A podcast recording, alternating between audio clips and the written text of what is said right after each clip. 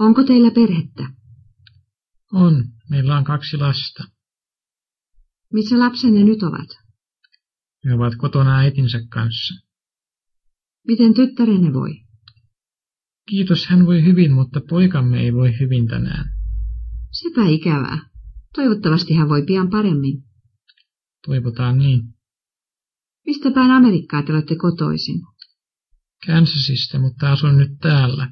Entä te? Minä olen syntynyt Suomessa.